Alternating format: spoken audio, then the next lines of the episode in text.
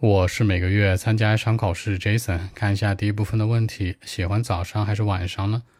Do you like the morning or evening？我比较喜欢晚上，因为晚上呢是一天忙碌之余之后完全自己的时间，而且夏天的晚上超级凉快，我可以做很多喜欢的事儿，哪怕是躺在床上刷手机呢，都很快乐。Okay.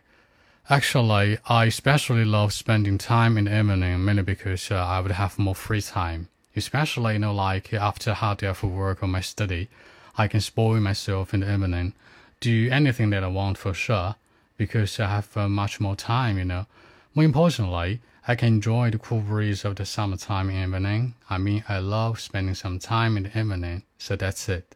那忙碌之后，after hard day of work or my study，那让自己爽，spoil myself，做想做的事儿，do anything that I want for sure。